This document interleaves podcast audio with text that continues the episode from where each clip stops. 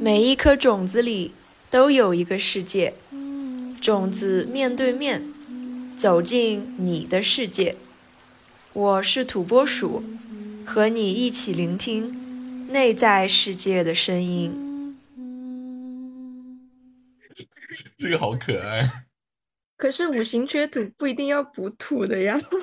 对，但但是你就其实人所有人他的思维方式，有些时候在一些关键节点，他真的很好玩。你就无缘无故的去到那里，当然了，去去就是现在这个地方还有，因为是说，呃，遇到了一个老师，是呃跟针灸有关系，当然他这个针灸是说是能量针灸嘛。当时你那个人啊，低频到不行的时候啊，你你见着啥你就抓啥，你就觉得嗯有用，就跟随他吧，他在这里，那我就搬去这里吧，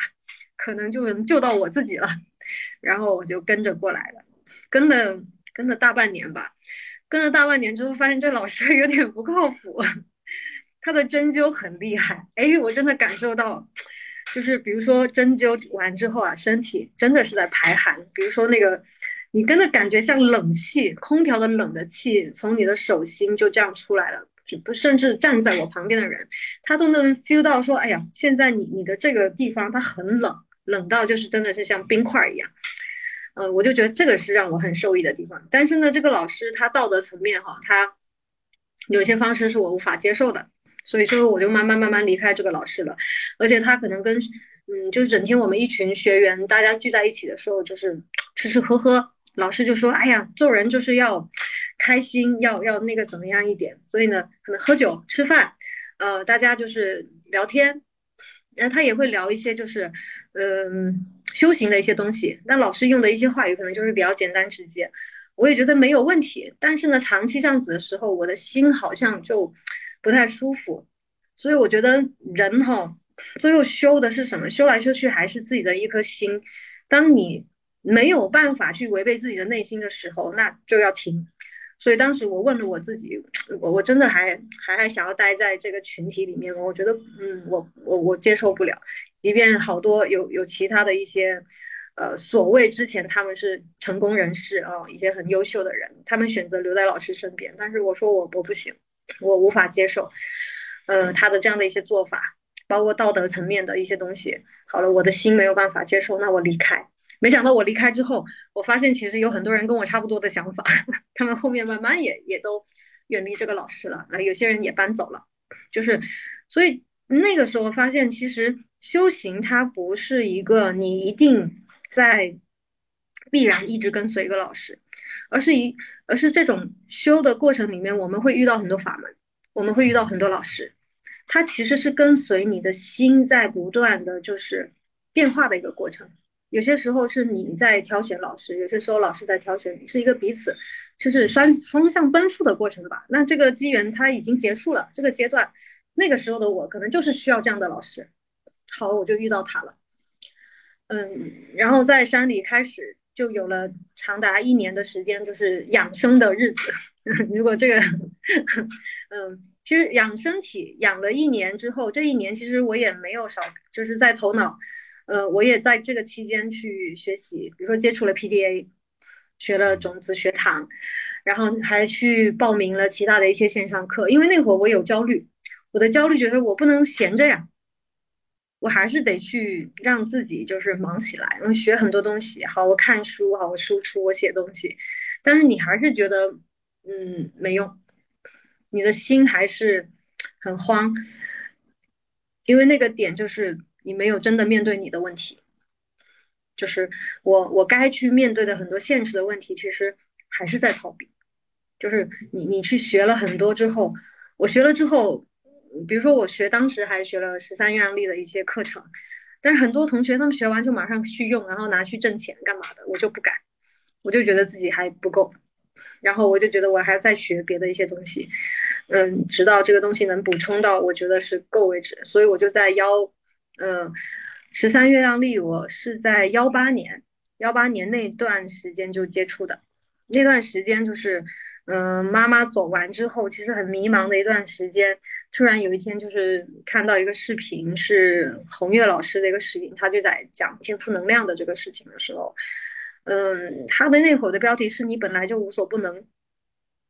就挺有力量感的一句话。但他讲完之后，我发现，哎，这个跟玄学没关系，他讲的是心智，讲的是认知，讲的是其实是人怎么通过自我认知，然后慢慢去自我探索，再到去自我成长这样的一个事情。然后我看完之后就会觉得，就真的是泪流满面，就好像你找到了一个出口，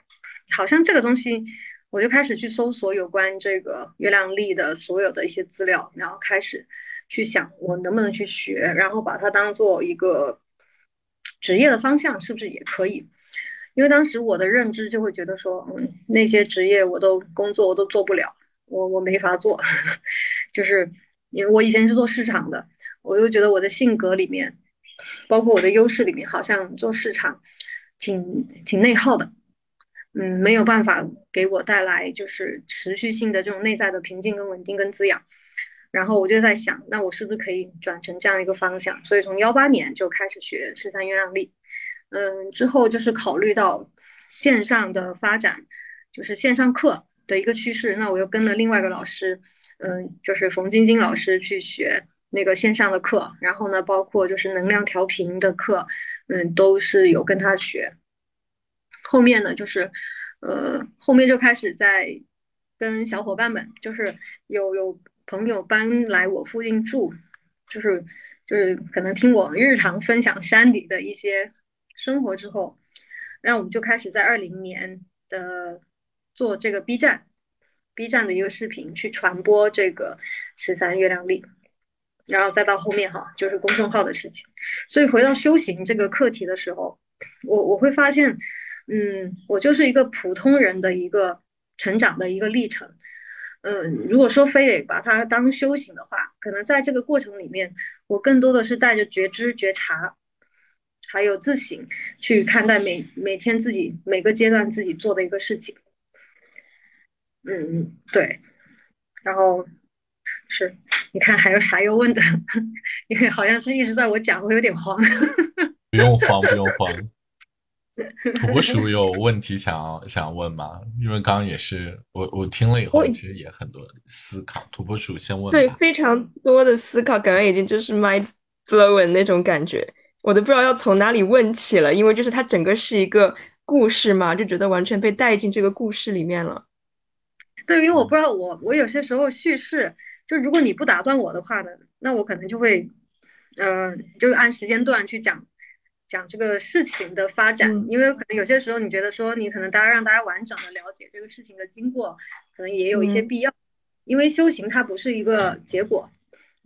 它它也不是说大家认知的那个东西，它其实就是一个过程，它是一个生命体验的过程。但有些人他不愿意接受这些生命体验的，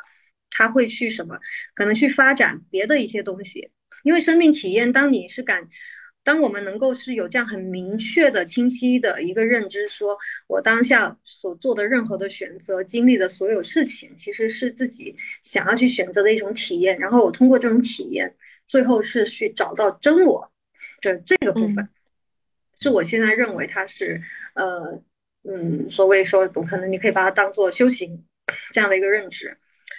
嗯，然后我们在山里有一个很好的氛围哈，因为我们学习瑜伽的这帮同学。我们学习瑜伽之后，也会跟老师一起围在一起围炉夜话，因为我们很早其实从幺九年就没没事就是围炉夜话了，大家就是在探讨一些灵性的东西、成长的东西。比如说，很多学生他带着现实生活当中的问题来问老师，为什么会发生这样的问题？然后我也会在听老师的解答里面去获得一些答案。所以这个就是我从这个时候才开始哦，遇到名师、遇到上师，他真的是你一个。也是一个生命，就是慢慢变化的一个过程。我是到二零，嗯，我是二零二一年八月份去学习呃瑜伽的，我学的是哈他。然后哈他瑜伽其实发展已经在国内很多年了，但是我们这个老师很特别，他不对外，他从来不用正规的方式去，呃，不是正规，sorry，就是大家呃可能比较认知的方式，对他就是。第一个学生说：“老师，我要上课。”好了，然后他就这个学生交费完，他就定了这个课程的日期。之后接下来的十二个人，嗯，就是就是真的就慢慢的就就有人来报名了。然后可能大部分是学生之间就是说口碑去去宣传哈，但我从来就没有见过他发圈说啊，我近期要开课了，我真的几乎我没有看到过，反而就是老师会发发一些他练习的日常或一些感悟，所以我觉得就是接触老师这个老师是我很神奇的一个地方，而且我是第一次，嗯，去上他的大课的时候，就是被正位掰腿，就是我们每个人其实多多少少哈，当你发现你脊柱有一些侧弯。或是让我们的胯是不正的吧？那这个时候它其实需要一个正位的一个过程。我第一次被掰哭了，就是那个十秒，我觉得天啊，那个十秒，这个是不是比较像正骨的那个过程？对对对。然后呢，但是它那个正骨又不是真只有肉体的，就是那种痛。就让你的心都很痛，我就说天呀，这是什么 情况？然后十秒简直就是像十个小时一样那么难受。就他数一二三四，就数的时候，我说怎么那么久那么久？然后痛完之后，他说我朋友就说，如果你他提前跟我说了，如果你呃你觉得很痛想哭想叫的话，你你可以可以发发发出来的。然后我就真的哭了，那种哭是不是因为疼哭的？所以好像那个疼，它击中了你内在的哪个点，你就突然就哭了。然后我就觉得，哦，那那我可能接下来就很想要继续跟这个老师学习，因为他他的瑜伽课不仅是身体层面，就老师他不仅是修的是自己的身体，他其实是，呃，心灵、身体，他都是一同步都在修行的。而且在后面你就会去慢慢了解这个老师的人生的故事，他怎么一步一步的去走上瑜伽这条路。呃，包括他在我们梧桐山这边就住了十九年了，然后练习瑜伽也是有十几年，但是他是近这近这四五年才开始做瑜伽教学，也是前面他都是一个自我探索、自我练习的一个过程。所以，我我在我眼中就是说，我觉得这种才才算真的是很呃很认真的修行人，非常的对 对，因为我的话，我觉得我当下还还是一个，就是虽然我有每就是。精进的在做一些觉察或者是干嘛的，但是在面对一些课题的时候，我还是会跑跑一阵子，然后实在哎呀不行了，再再回去面对。每一颗种子里都有一个世界，种子面对面走进你的世界。我是甘草，和你一起聆听内在世界的声音。